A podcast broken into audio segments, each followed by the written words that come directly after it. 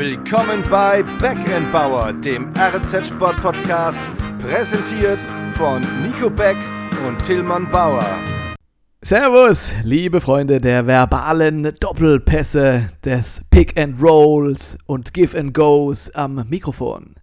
Das ist Folge 12. Ich bin Nico Beck und an meiner Seite ist auch heute wieder mein geschätzter Kollege Tillmann Bauer, die Inka Bause der Sportjournalisten. Oh Gott. Oh dieser Gott. Bauer, dieser Bauer sucht zwar keine Frau, aber ich habe gehört, in den vergangenen drei Wochen, man muss dazu sagen, er hatte Urlaub, hat er sich häufiger auf Hochzeiten rumgetrieben als in Sporthallen. Wie viele Paare hast du in den Hafen der Ehe geführt? Fünf, ja. sechs? Oder? Nee, es waren, es waren nur zwei. Aber okay. das ist mit Abstand die beste Begrüßung, die ich äh, in diesen, ich glaube, elf Folgen, die wir jetzt haben, ähm, entgegennehmen durfte. Nee, es waren zwei Hochzeiten, die aber wirklich mit äh, sehr viel Stress verbunden waren und auch organisatorischem Aufwand. Ähm, okay. ja. Also waren es enge Freunde. Richtig, Freunde und Familie. Aha, okay. Deswegen hast du auch auf Instagram so intensiv begleitet, das, die Feierlichkeiten. Genau, folgt Vielleicht mir. Kam, mir das, kam mir das deswegen mehr vor, als es dann vielleicht am Ende wirklich war. Ed Zeitungsbauer. Auch wenn ich keine Frau mehr suche, aber trotzdem Leute, die sich für mein Profil in, interessieren. Ja, äh, Nikolas unterstrich Beck unterstrich Sports. auch Dank. ein sehr unkomplizierter Name. ja, du äh, musst ja auch im, ne, hier, musst dich anspringen. Catchy. Sehr gut. Wir reden natürlich über Hochzeiten. Nein, Spaß. Wir reden äh, über ja, drei verschiedene sportliche Hochzeiten, nämlich einmal über die Fußball-Bundesliga natürlich. Kollege Beck erzählt von seinem Drama auf der Hoffenheimer Raststätte. da bin ich schon sehr gespannt. Und äh, dann wollen wir natürlich noch über die Fußballfrauen der TSG Hoffenheim sprechen, die so ein bisschen international für Furore sorgen aktuell. Und widmen uns zum Schluss den Korbjägern der MLP Academics Heidelberg, die ja 36 Jahre auf die Bundesliga-Rückkehr gewartet haben. Jetzt sind es nur noch wenige Tage. Darüber müssen wir natürlich sprechen. Let's go! Geht's raus und spult's Fußball. Beckenbauers bunte Bundesliga. So, die Bundesliga, der zweite Spieltag ist passé. Das, was ich live gesehen habe, hat tatsächlich auch mit der Hochzeit ein bisschen zu tun. Die Hochzeit war gerade in den Vorbereitungen, es war Samstagabend, also die Hochzeit war Sonntag und äh, die Verwandtschaft hat sich schon beim Brautpaar getroffen am Abend vorher. Wir hatten noch ein paar Sachen zu organisieren und es war auch italienische Verwandtschaft angereist. Die kamen da gerade ins Haus gestürmt. Der eine glühender Inter Mailand-Fan mit dem Handy in der Hand lief gerade Serie A und hat dann gefragt, ah, was läuft denn da im Fernsehen? Und es war das Topspiel Gladbach gegen Leverkusen. Und äh, hat dann. Leverkusen gegen, gegen Gladbach. Ja, genau. genau so rum. Und hat dann so ein bisschen wissen wollen, ah, wie steht's? Es sind ja relativ früh schon zwei Tore gefallen. Und hat dann auch Markus Thüram gesehen. Und hat gesagt, ah, Thüram, Thüram, den verpflichte mal. 20 Millionen, der kommt zu uns, Inter Mailand, super. Und da habe ich gesagt, ah ja, stimmt. Also wir nehmen ja wieder am, heute am Dienstag auf. Stand jetzt spielt Tyram noch für Gladbach. So, und ähm, hat mir dann ein bisschen vorgeschwärmt von Markus Thüram und fünf Minuten später hat er sich ja dann am Außenband verletzt, äh, humpelt vom Platz. Und äh, der Kommentar war dann nur, ah, den brauchen wir nicht. Der kann bleiben, wo er ist verletzte Spieler brauchen wir nicht. Gleich mal 10 Millionen billiger geworden. Ja. Ja. Oder erst gar nicht transferiert. Nee, das war auf jeden Fall meine Erfahrung von diesem Bundesligaspieltag. Oh ja, das ist eine sehr intensive Erfahrung auf jeden Fall. Genau. Ja.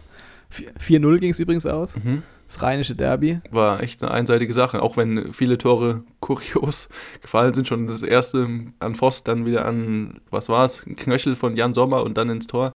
Ja. Ah, war viel Pech mit dabei, aber. Man könnte meinen, du hast den Herrn Sommer in der vergangenen Woche zu sehr gelobt. da sah er jetzt wirklich nicht so gut aus. Und äh, diesen Schuh muss auch ich mir anziehen, denn wir hatten ja über Erling Haaland gesprochen. Auch der, ne, du erinnerst dich, die Naturgewalt, mhm. der nicht zu stoppen ist von niemandem in keinem Spiel. Ja, vom SC Freiburg war er zu stoppen. Ähm, Hochmut kommt vor dem Fall. Ja, du, schwer enttäuscht. Wie es aus? 1 zu 2, ne? Ja, 2 zu 1 für Freiburg. erster Rückschlag für die Dortmunder, die, und jetzt kommen wir vielleicht den Bogen spannen zu unserer TSG, am Freitag Hoffenheim empfangen. Ah, Und die Hoffenheimer, wurden ja auch hochgelobt von dir. ja, und haben auch eine Halbzeit lang super Fußball gespielt. Ich habe auf der Tribüne zu meinem Kollegen Florian Huber, können wir an der Stelle vielleicht mal grüßen, ne, Kollege von der Heilbronner Stimme, auch ein treuer Hörer des Podcasts. Mhm. Liebe Grüße. Werde ich, werde ich zumindest überprüfen dann, wenn ich das nächste Mal sehe. äh, habe gesagt, Mensch, Florian, das macht richtig Spaß hier heute. Da waren endlich mal wieder Zuschauer da. Auch da müssen wir uns vielleicht kurz noch drüber unterhalten. Es waren ähm, 8.014 da, Mhm. 15.075 waren zugelassen. Also vielleicht hat der Profifußball doch eine etwas schwerere Aufgabe vor sich, die Stadien wieder zu füllen, wenn die Politik irgendwann grünes Licht geben sollte. Aber das nur am Rande. Mhm. Aber was ich jetzt eigentlich sagen wollte, es war, die Stimmung war trotzdem gut, ne? weil ich meine, 8000 Leute machen dann halt doch noch mehr Stimmung als keiner. Keiner? Ja. Und äh, äh, das, das, Spiel, das Spiel war super. Union, also Hoffenheim hat gegen Union Berlin gespielt, große Chancen gehabt, ging auch 1 in Führung, Hoffenheim prompt geantwortet und also es war, hat richtig Laune gemacht. Und Und wenn ich kurz dazwischen grätschen darf, Hammerfreistoß von Max Kruse, um den Hochzeitsbogen zu spannen. Ja, an die Latte allerdings nur. Und äh, was aber jetzt eigentlich das Problem an diesem Nachmittag war, dass nachdem ich das gesagt hatte, Mensch, macht mir das Spaß hier, ja, da ging steil Wo- bergab. wurde es einfach sowas von ätzend. Also erstmal hat es angefangen zu schütten, ja, wie aus Kübeln. Also das war nicht mehr feierlich. Okay. Und äh, ungefähr genauso, Ernüchternd war das Spiel. also zweite Halbzeit ging überhaupt nichts mehr. Es plätschelte dahin. Nicht mal das, ja. Also, ich weiß auch nicht, was da los war. Naja, ähm, habe ich natürlich dann ja. wie immer da, dafür verantwortlich gefühlt. Ja, klar, weil wenn ich schon sage, das macht Spaß hier, dann werde ich da sofort bestraft. Am Ende war es ein 2-2 und der Sprung an die Tabellenspitze, der möglich war, wurde leider verpasst. Kramaric vom Knipser zum Kellner, habe ich gelesen. Das ist eine schöne Headline, ja. Schade, dass du die nicht bei uns gelesen hast. Aber erklär mal, was damit auf sich hat. Ja, Kramaric hat wieder ein Tor vorbereitet und es war tatsächlich ein schöner Steilpass. Und ähm, nee, wir sprechen jetzt heute nicht über den Wert von André Kramaric de, äh, bei der TSG Hoffenheim. Wir sagen nur, dass das Transferfenster noch offen ist bis zum 31. August und lassen das mal so stehen. Aber man kann ja zumindest tatsächlich noch sagen, warum er jetzt der Kellner ist. Es ist nämlich seine vierte Torvorlage Mhm. im zweiten Spiel und selbst getroffen hat er noch nicht. Bei uns war es nicht der Kellner, sondern der Steckpasskünstler. So. Auch eine schöne Formulierung. Trotzdem war auch eine schöne Formulierung deine These der Woche vor zwei Wochen, nämlich dass die TSG Hoffenheim nach fünf Spieltagen die Tabelle anführt. Ist ja alles noch Ja. möglich. Wie würdest du es jetzt einschätzen, so nach zwei Spieltagen? Ja, also der Dreier gegen Union hätte schon sehr gut getan. Dann wären wir ja auch schon zusammen mit dem VfL äh, allen anderen mindestens um zwei Punkte enteilt. Aber es ist ja, wie du sagst, noch nichts verloren. VfL Wolfsburg. VfL Wolfsburg, genau, die einzige Mannschaft, die noch keinen Punktverlust hinnehmen musste. Genau, 2 zu 1 bei Hertha BSC Berlin gewonnen. Jawohl. Und jetzt wolltest du mir aber noch erzählen, was es denn mit der, was denn nach dem Spiel so auf sich hatte. Ja, du wolltest Jetzt unbedingt hören. eigentlich Äh, du's- der, der entscheidende Part. Kommt jetzt hast es eigentlich. hier, hast es hier als großes Drama angekündigt. Ja, es war halt, naja, vielleicht auch einfach nicht so mitgedacht von mir mal. wieder, Kraichgau, ja. Katastrophe vielleicht. Äh, muss man vielleicht kurz ausholen. Wir haben Pandemie, wie du bestimmt mitbekommen hast. Ja. Echt? Und äh, da ist also so die, die Katakomben der Fußballarenen, die sind eigentlich abgesperrt. Und in Sinsheim gab es jetzt zum ersten Mal wieder eine Pressekonferenz, wo man auch tatsächlich physisch anwesend sein durfte. Sonst hat es alles virtuell stattgefunden oder dass man seine Fragen vorher eingereicht hatte. Und jetzt durfte man also mal wieder in den Presseraum und seine Fragen stellen und alles wunderbar. Aber der Verein hatte vorher klar kommuniziert, liebe Leute, Abstand, Masken etc. und bitte danach wieder raus. Wir können nicht diesen Raum jetzt länger auflassen. Ist im DFL-Hygienekonzept einfach nicht vorgesehen. Und ist ja auch alles schön und gut. Nur, ich habe vorhin angesprochen, dass es ziemlich angefangen hat zu schütten und es war auch ein bisschen windig und war einfach ziemlich ungemütlich draußen. Und das Spiel hat um 15.30 Uhr angefangen. Pressekonferenz war so um kurz nach sechs fertig. Und dann hatte ich also noch so drei Stunden, um meinen meine Arbeit zu verrichten und habe mir dann überlegt, ja, wo verrichte ich die denn jetzt eigentlich? Also jetzt unbedingt in den Regen raus, ist zwar überdacht, aber trotzdem ungemütlich und da wird auch abgebaut auf den Tribünen, wollte ich nicht unbedingt, der Presseraum war zu. Ja, aus Sinsheim nach Mannheim nach Hause fahren, auch keine Option. In die Redaktion hätte ich vielleicht noch fahren können. Also kam ich zu dem Entschluss, ich versuche es einfach im Auto auf dem Parkplatz. Jetzt ist aber dort in Sinsheim auf dem Parkplatz irgendwie das Netz nicht so richtig pralle. Also ich habe weder mit unserem Internetstick eine vernünftige Verbindung aufbauen können, noch mit dem Handy-Hotspot. Ja gut, dann fahre ich halt einfach doch jetzt Richtung Redaktion. Jetzt war aber die Autobahn komplett dicht. Schwierig. Ähm, also wenn ich da jetzt reinfahre, dann wird kein Artikel von mir morgen in der Zeitung erscheinen. Wenn es nur stockt, dann kann man ja. Nee. Also ich habe es ja versucht und war schon auf dem Zubringer, ich habe eine Viertelstunde gestanden und bin ungefähr 10 Meter vorangekommen. Und ja, dann war ich also kurzzeitig so vor der Kapitulation. Und die Lösung war dann die Raststätte Kraichgau. Ja, also ich bin auf die Autobahn, zumindest auf die Zufahrt, aber gar nicht auf die Autobahn drauf, sondern direkt wieder runter auf die Raststätte. Und dann war ich da also bis um Viertel nach neun an der Autobahn mit dem Laptop auf dem Schoß. Und habe meinen Pulitzer-Preis verdächtigen Artikel geschrieben. Und dann habe ich leider nicht vom Kellner zum. Nee, was? Ja, äh, vom Knipser zum Kellner. So. Vom Knipser zum Kellner ich, ist mir leider nicht eingefallen. Ich schieb's auf die Raststätte. Eieiei. Nee, aber ja. schöne Geschichte. Und super, ja, toll war's. Auf jeden Fall ähm, Respekt, voller Einsatz ja. für die Arbeitsstelle. Ja, ganz klar. Und das Schöne war, als ich dann fertig war, war auch der Stau weg. Ja, also zwei Fliegen mit einer Klappe geschlagen. Absolut. So. Jetzt sprechen wir über die TSG-Frauen, würde ich vorschlagen. Nee. Marc äh, van Bommel willst du noch würdigen? Nö, haben wir schon gemacht. Tabellenführer. Und er hat es geschafft, diesmal keinen Wechselfehler zu machen. Zumindest ist es mir nicht jetzt irgendwie aufgefallen. Und das wäre mir aufgefallen, wenn er es getan hätte. Nee, er hat es zum zweiten Mal in Folge. Ne? Er hat es geschafft. Eine Serie gestartet schon. Äh, naja, wir haben leicht reden. Ja. Ich will gar nicht wissen, wie ich das machen würde, aber. Unter Druck. Ja. Pressure, Pressure. Gut, also TSG-Frauen, Haken dran, fertig, Jingle. Der liebe Gott freut sich über jedes Kind. Beckenbauers Gesicht der Woche. Unser Gesicht der Woche heißt Nicole Biller, die österreichische Nationalstürmerin in Diensten der TSG Hoffenheim. Vor allem dank derer Tore hoffe, gute Chancen hat auf und die Champions Vorlagen. League. Und Vorlagen. Ja, Knipser und Kellnerin ist es. Kellnerin, ja, richtig. Kellnerin, wohlgemerkt. Nicole Biller, tolle Fußballerin, hat 23 Tore geschossen in der vergangenen Saison, wurde damit Torschützen, Torschützenkönigin oder Torschützinnen Königin. Torschützenkönigin. Die meisten Tore geschossen, genau. so ist es. Und wurde auch gleichzeitig Fußballerin des Jahres in Deutschland was eine Auszeichnung ist, die man eigentlich gar nicht hoch genug einschätzen kann, weil das werden eigentlich immer Spielerinnen aus Wolfsburg oder von Bayern München. Das sind so die dominanten Teams der letzten ja, fünf Jahre, zumindest mit Bayern, Wolfsburg schon ein bisschen länger.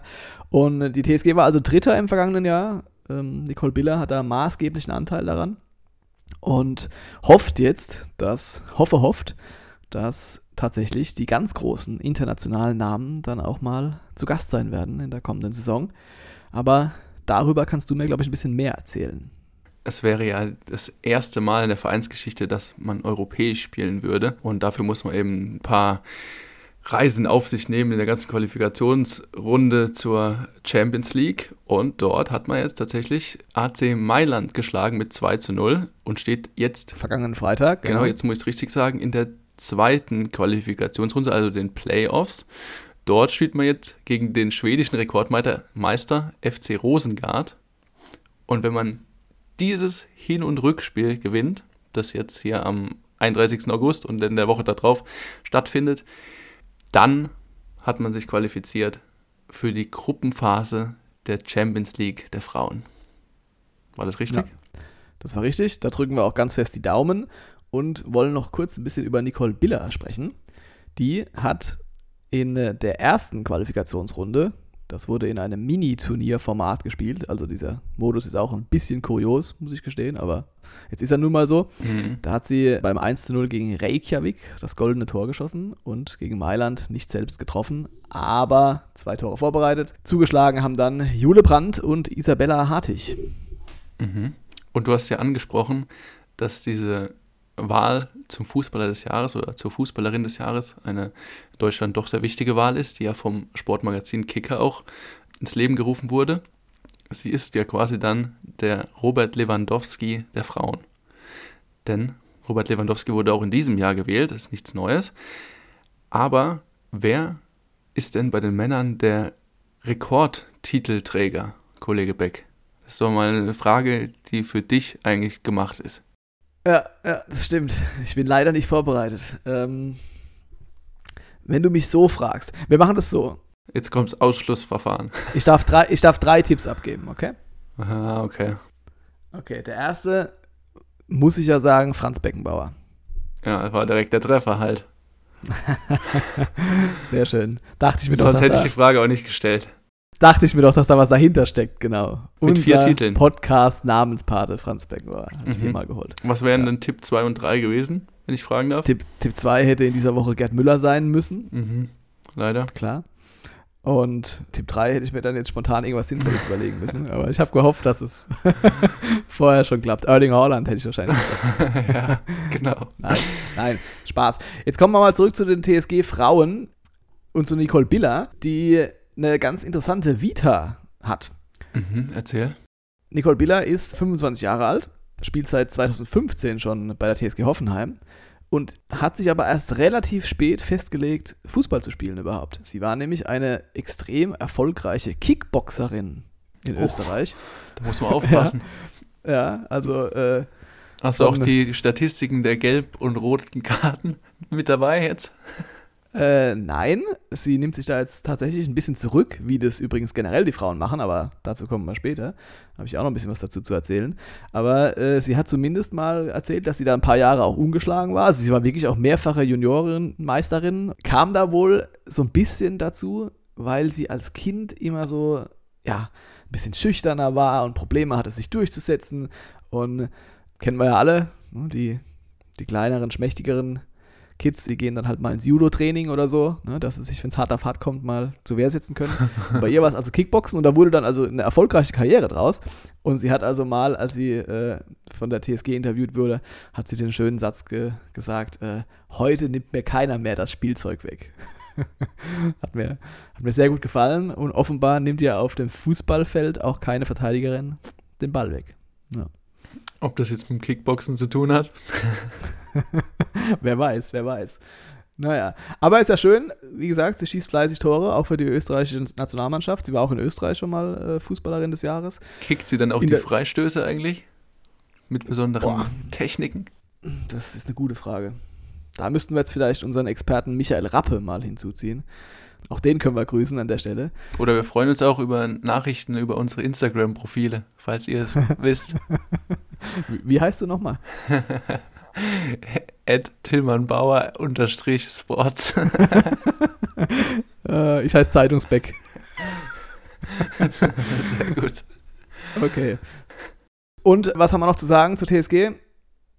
TSG, Wann- ole, ole. Ja, wir freuen uns und drücken natürlich die Daumen, dass es klappt. Also 31. August, 1. September, da ist das Hinspiel und dann die Woche drauf das Rückspiel gegen den FC Rosengard. Und ja, wir sind doch guten Mutes, dass, wenn man jetzt schon so weit gekommen ist, dann auch den letzten Schritt macht. Und in der Bundesliga geht es dann auch los, nämlich jetzt am Freitag schon Auftakt. Ein Heimspiel gegen den SC Freiburg. Jetzt wollte ich mit dir aber gerne kurz noch ein bisschen über Frauenfußball ganz allgemein sprechen. Weil es ist ja immer so ein Thema, wo man sich schnell auf dünnes Eis begibt. Ja? Mhm. Ich meine, hier hocken auch zwei Kerle und labern über Fußball. Ja? Mhm. Und äh, ja. Jetzt pass auf, was du sagst. ja, es geht schon, es geht schon los. Du merkst schon. Nee, also ich fange mal damit an, dass ich ein großer Freund der Frauen, aber auch des Frauenfußballs bin eigentlich. Gute Argumentationstechnik. Erstmal, Ja, ja, gell? Und ich habe auch wirklich schon in, in jungen Jahren, habe ich auch immer wieder gerne die, die WM-Turniere geschaut und so, ne? gerade in, in der unserer richtig erfolgreichen Zeit hier mit Birgit, Birgit Prinz. Prinz. ja. Ah, klar. Übrigens, übrigens äh, Teampsychologin bei den Hoffenheimer Frauen. Ich weiß. Und ich erinnere mich auch noch sehr gut an äh, meinen ersten dienstlichen Kontakt mit dem Frauenfußball. Da war ich in St. Leon. Ich weiß nicht, ob es ein Freundschaftsspiel war oder ein Pokalspiel. Da war unter anderem äh, Lira Bayramay dabei, eine Nationalspielerin damals. Und äh, mit der musste ich also dann, oder durfte ich danach ein Interview führen und war da schon so ein bisschen, ich will jetzt nicht sagen eingeschüchtert, ja, aber Schon nervös. ein- Gib's ja, zu. weiß nicht, Praktikant war ich wahrscheinlich keiner mehr, aber ne, trotzdem halt noch irgendwie so ein, ein Grünschnabel. Und dann war die so nett und zugänglich und dann hat es angefangen zu regnen und ich ach komm, dann komm mal hier schnell mit mir runter in die Kabine und ne, dann erzählen wir weiter. Und also das hat mich dann wirklich nachhaltig beeindruckt, dieses ganze Event, weil das alles so nahbar war und völlig ohne Allüren und, und künstliches Spektakel und so. Und dachte mir dann, hey, ich gucke jetzt häufiger Frauenfußball. So. Das hat nicht geklappt. Jetzt Mhm. habe ich mir mal Gedanken gemacht, warum das eigentlich nicht geklappt hat. Und ich glaube, genau das ist der Punkt. Weil es nirgends das fehlt. kommt. Ja, aber warum kommt es denn nirgends? Das ist ja dieses berühmte, ne, hier, Huhn und Ei. So, ich weiß. Problem. Ja? Aber ich glaube, dieses künstlich inszenierte Spektakel, das fehlt einfach tatsächlich. Wir haben doch jetzt in den vergangenen Monaten immer wieder den Satz gehört, naja, ohne Fans. Da ist halt Fußball einfach nur Fußball. Frauenfußball ist auch einfach nur Fußball. Das ist per se ja gar nicht so schlecht und ich sehe im Frauenfußball auch tatsächlich Dinge, die mir besser gefallen als bei den Männern. Ich habe jetzt mal den, den Test gemacht und habe mir ähm, das Champions League-Spiel im Nachgang nochmal auf YouTube reingezogen. Ne? Da fängt es schon an übrigens, in Klammern. YouTube, warum kommt ein Champions League-Spiel von einer deutschen Mannschaft, die sich da qualifizieren muss, auch der einzige deutsche Qualifikant, warum kommt es nicht im Fernsehen? Ja? Also, aber okay. Und habe einfach mal geschaut, wann es denn da eigentlich mal die erste Spielunterbrechung gibt. Klar, es gab da immer mal einen Einwurf oder so, wenn der Ball im Aus war. Aber es gab tatsächlich, ich glaube, in der 18. Minute mal einen Foul oder so. Und in der kompletten ersten Halbzeit gab es zwei. Zwei Fouls. Und es liegt nicht daran, dass die irgendwie, keine Ahnung, Fair Play. hier, hier sich nur mit Wattebällchen bewerfen, ja, ähm, sondern äh, ja, dass das einfach diese ganzen Nicklichkeiten und so, das, das gibt's da einfach alles gar nicht. Dass dann mal irgendwie an einer, einer Seitenauslinie einer mit dem Rücken zum Gegner einen Ball annimmt und dann kriegt er halt mal noch einen kurz hinten das Knie drauf oder auf die Socken oder so. Das gibt's da nicht. Taktische Fouls, die kein Mensch braucht, ja, einfach mal am gegnerischen Strafraum eine festgehalten oder so. Nee, Zeichen Machen die setzen. nicht. Machen die nicht. So, und das gefällt mir eigentlich ganz gut, weil wenn man Fußball gucken will, dann ist das eigentlich ganz nett. Ne, Wir haben uns ja schon mal häufiger unterhalten über die Problematik des, des Weltfußballs mit Mhm. Zeitspiel und so, dass da eigentlich das eigentliche Spiel fast, fast gar nicht mehr stattfindet. Und das ist bei den Frauen anders. Natürlich fehlt da ein bisschen die Dynamik. Also es gibt ja auch so Statistiken, irgendwie, dass einfach der Frauenfußball ein Drittel langsamer sei. Ja, das ist, ist einfach so und dadurch wirkt das Ganze auch einfach ein bisschen unspektakulärer. Aber ich habe einfach nie verstanden, warum das so ein, immer noch so eine, so eine Randerscheinung ist. Und jetzt, glaube ich, weiß ich es, weil genau diese Dinge, dass man das alles überdramatisiert, inszeniert, diese, diese, diese hitzige Atmosphäre, klar, wenn da im Schnitt 1000 Zuschauer kommen zum Bundesligaspiel, dann kann das auch nicht in dem Maße entstehen. Aber auch jetzt so ein Cristiano Ronaldo, der sich wie ein Cowboy vor einen Freistoß stellt. Oder ein Slatan Ibrahimovic, der, ich weiß nicht, äh, nach einem, nach einem Tor jubelt, als hätte er gerade eine Schlacht gewonnen oder so. Ja? Das gibt's bei den Frauen auch nicht. Das ist halt dann ehrliche Freude und dann fallen sie sich in die Arme oder so. Aber, ne, also Ja, ich finde das Im- schön, ich finde das schön, wie du hier dein flammendes Plädoyer hältst und ich lausche dir weiter, weiter, ja. im Fußball sagt man immer, ja, diese, diese blöden Schauspieler. Ja, Schauspieler, genau. Ne, die, die, das ist Entertainment. Die unterhalten dich halt auch ein Stück weit. Und deswegen gucken da so viele Menschen zu. Nicht nur, weil es halt schnell, ein bisschen schneller ist und die Schüsse ein bisschen äh, fester sind. Also die Frauen, die können auch alle kicken. Das hast du gesehen. Da ist nichts mehr mit irgendwie früheren WM-Turnieren, wo dann einfach mal irgendeine Abwehrspielerin den Ball im Strafraum fängt und dann völlig verstört dasteht mit dem Ball in der Hand und sich wundert, ach Gott, jetzt gibt's Elfmeter. Ne, kannst, kannst du alles knicken, die können kicken. Die Zeiten sind vorbei. Und die haben auch eine Ahnung, was sie da machen. Das sind, das, da erkennt man, dass da Spielzüge da sind, dass die ein taktisches Verständnis haben. Aber Ich verstehe schon, was du meinst. Es geht darum, was ist vermarktbar heutzutage. Und da gibt sicher Sachen, die man, ja, diese Typendiskussionen und so, die haben wir auch schon häufiger geführt. Ich verstehe schon, dass, also, sage ich mal, Cristiano Ronaldo ist halt einfach eine Marke und der kann machen, was er will. Wenn der jetzt morgen seinen Podcast startet, dann hören sich es auch wahrscheinlich fast so viele Leute an wie diesen Podcast. Jeder, jeder kann da halt irgendwann machen, was er will. Ja, und Cristiano Ronaldo ist eben auch zu Cristiano Ronaldo geworden. All diesem Selbstvertrauen und Selbstverständnis, das er an den Tag legt und auch immer wieder bei jeder Gelegenheit zur Schau stellt. Äh, nicht nur, weil er großartig Fußball spielen kann, sondern halt auch, weil er als Typ vermarktbar ist, weil er ein Model ist. Ja, weil, er, weil er keine Cola trinkt übrigens. Weil, weil, weil er keine Cola trinkt und weil er, ich weiß nicht, ein 12-Pack hat. Ja, ich weiß, keine Ahnung, wie man das bei ihm nennt. Und da sind wir dann wieder beim nächsten Problem. Wenn wir jetzt da eine Fußballerin hätten, die Model-Qualitäten hätte und man würde dann versuchen, die so ins Schaufenster zu stellen, um da einfach mehr Aufmerksamkeit zu generieren, dann wäre man gleich wieder auf dieser Sexismus-Schiene. Ja, das sind aber Fußballer und die müssen für ihre sportliche Leistung gewürdigt werden. Also das ist ein ganz schwieriges Thema. Ich glaube aber, dass der Frauenfußball das Potenzial hat, da irgendwie dieses Schattendasein ein bisschen abzulegen in Zukunft. Und ich glaube auch, dass die Frauen da einfach auch ein bisschen vielleicht noch selbst was dafür tun müssen. So. Genau. Ähm, damit würde ich sagen, lassen wir das. Und ähm, ich würde schließen. Du kannst, mir mal erzählen, du kannst mir mal erzählen, wie gerne du Frauenfußball guckst. Ja, du, lehnst dich, hier, du lehnst dich hier gemütlich zurück, ja, meine, hier, hallo. für unsere Hörer. Der Kollege sitzt da und, und grinst die ganze Zeit so schmutzig, weil er weiß, dass ich mich hier um Kopf und Kragen rede. so, jetzt, ich will es hören. Deine Meinung zum Frauenfußball. Genau, ich würde das Ganze wieder mit einer Anekdote abfangen. Denn, ja, sehr gerne. Ähm, tatsächlich wusste ich nicht, dass wir heute dieses Hochzeits-Liebesthema haben.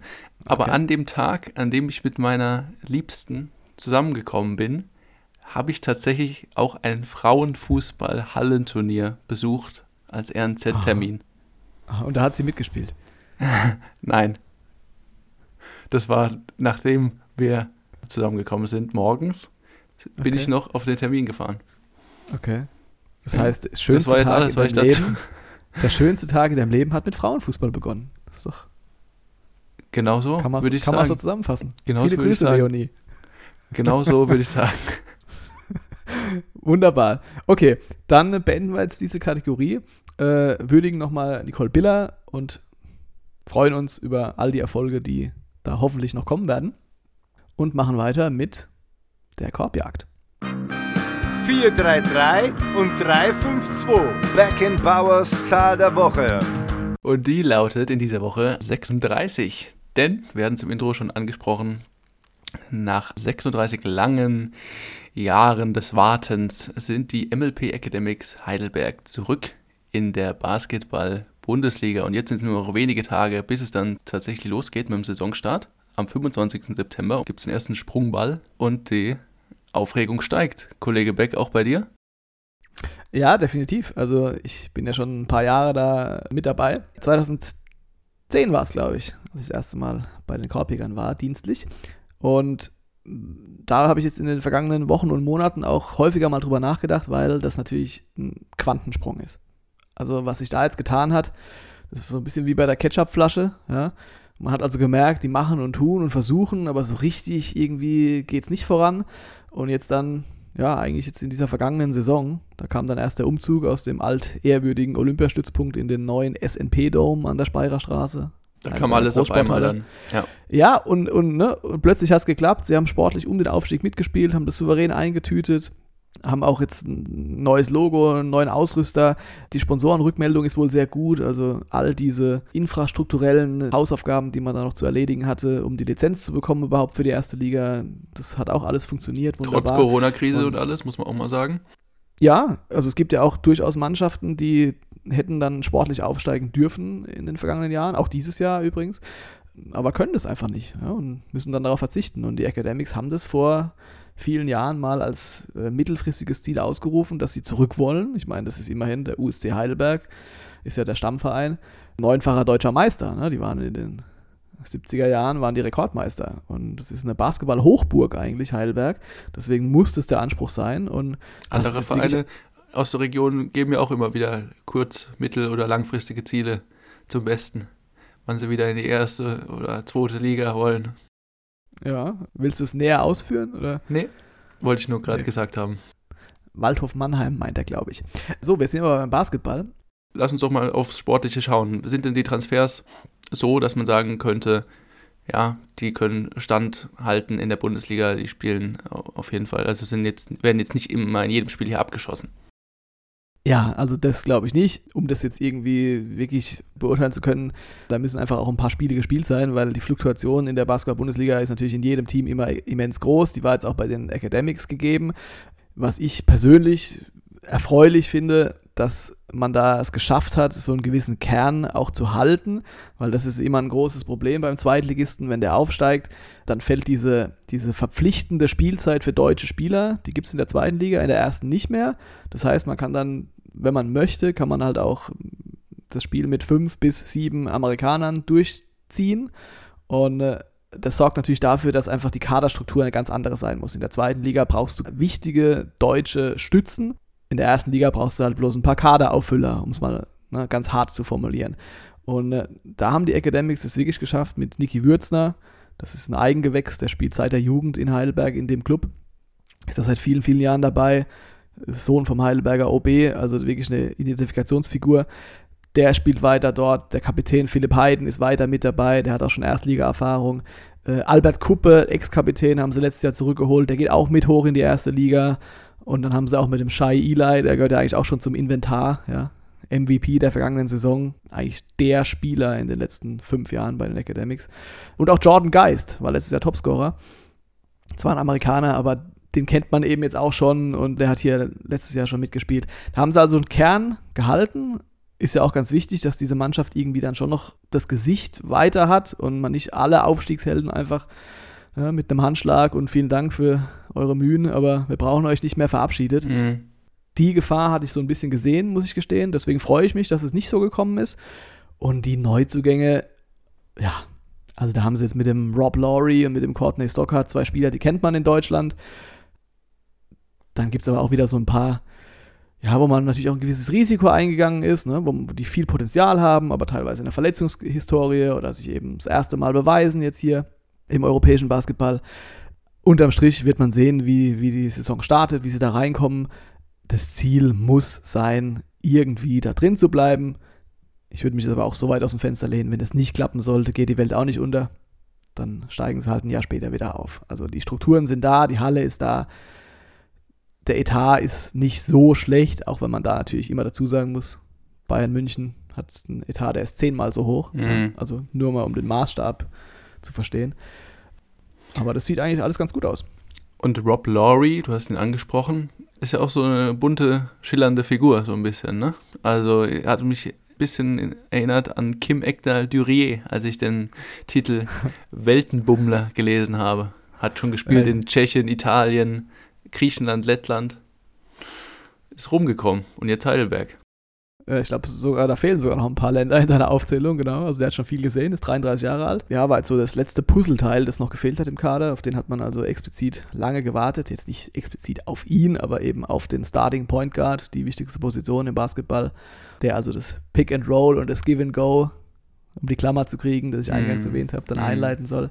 Ja, Aber identifiziert sich noch nicht so ganz mit Heidelberg, ne? das musst du mir jetzt erklären. Naja, auf seinem Instagram-Profil steht noch Spieler von Würzburg. Oh, oh, oh, oh, oh. Ja, Dienstag, also- äh, 11 Uhr 14. Da werden, da werden wir jetzt wieder überprüfen können, wer alles unseren Podcast hört, Ja, Kollege Bauer. sollten Ja. vielleicht eine englische Version noch rausbringen. ja, es wird mit Sicherheit den einen oder anderen Kollegen geben, der ihm das sagen kann, dass er das mal updaten sollte. Sonst Ja. kostet das für die Mannschaftskasse vielleicht. Aber weil du mich gerade nach den Zielen gefragt hast, Rob Mhm. Lowry ist da mit Sicherheit auch einer, der nicht gekommen ist. Also, er weiß zwar, was sein Auftrag ist, aber solche Spieler, die die Erfahrung mitbringen und die auch eine gewisse Qualität mitbringen, die gehen nicht in eine Saison und sagen, na, ich will halt irgendwie die Klasse halten.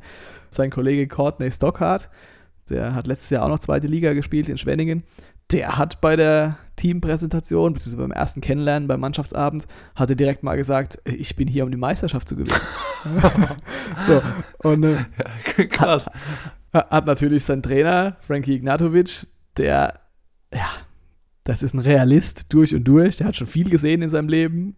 Der, ich weiß nicht, ja, ob da geschmunzelt. das Bierglas aus der Hand gefallen ist, ja, als er das gehört hat. Aber er hat dann, ich habe mit ihm telefoniert neulich und dann hat er mir gesagt, weißt du, wahrscheinlich brauchst du auch genau diese Einstellung. Was soll ich da als Trainer jetzt bremsen? Ne? Man, man geht in jedes Spiel, weil man es gewinnen will. Und wenn man jedes Spiel gewinnt, ist man am Ende Meister. Also was soll ich denn da sagen? Ja? Von Spiel zu Spiel denken. Aber ich glaube, die, die Jungs wissen schon, dass das eine schwere Aufgabe wird. Aber, und jetzt nochmal den Coach Ignatovic zu zitieren, der Durchbruch ist geschafft. Das Loch, das sie in die Wand geschlagen haben in den letzten Jahren, das würde auch durch einen Abstieg nicht sofort wieder zugehen. Das heißt, die Tür zur ersten Liga, die bleibt auf. Aber jetzt freuen wir uns erstmal alle. Am Mittwoch ist das erste Testspiel nochmal im OSP. Zuschauer sind erlaubt. Das 100 erste Heimspiel. 100 Stück. Erste Heimtestspiel, ne? Genau, genau. Am Samstag haben sie schon mal in Bayreuth gespielt. Liga-Konkurrent, knappe Niederlage. Aber es sah schon vielversprechend aus. Rob Laurie hat da noch gefehlt. Und dann werden wir sehen, wie sich das dann alles entwickelt bis zum Saisonstart. Du hast angesprochen, Ende September.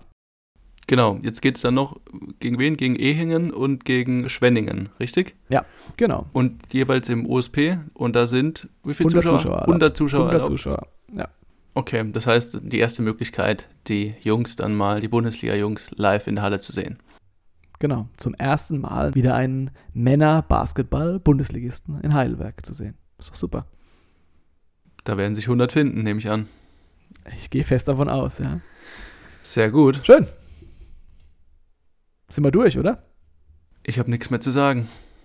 Dann beenden wir es doch am besten. Gut. Auf welche Hochzeit, auf welche Hochzeit geht es dieses Wochenende? Oder, oder Ähm, gibst du uns mal wieder in der Redaktion die Ehre? Auf die? Hochzeit der Rhein-Neckar-Löwen. Ah, Die Verstehe. müssen sich übrigens auch noch für die European League qualifizieren. Spielen da okay. gegen einen türkischen Vertreter Samstag und Sonntag. Und es ist eine ähnliches, ähnliche Prozedur. Also es ist auch die erste Qualifikationsrunde zur Gruppenphase der European League. Das heißt, Okay. es ist ja, ein Rattenschwanz. okay. Ein heißer Hochzeitstanz. Mhm. Vielleicht wird es romantisch. Türkischen Vertreter. Gut. Und äh, dann sehen wir dich also wieder nicht in der Redaktion. Habe ich es richtig verstanden? Ja. Sehr gut. Also, äh, schön war's. Wir hören uns wieder, hoffentlich nächsten Dienstag. Ciao, ciao. Tschüss. Das war Back Bauer, der RNZ Sport Podcast.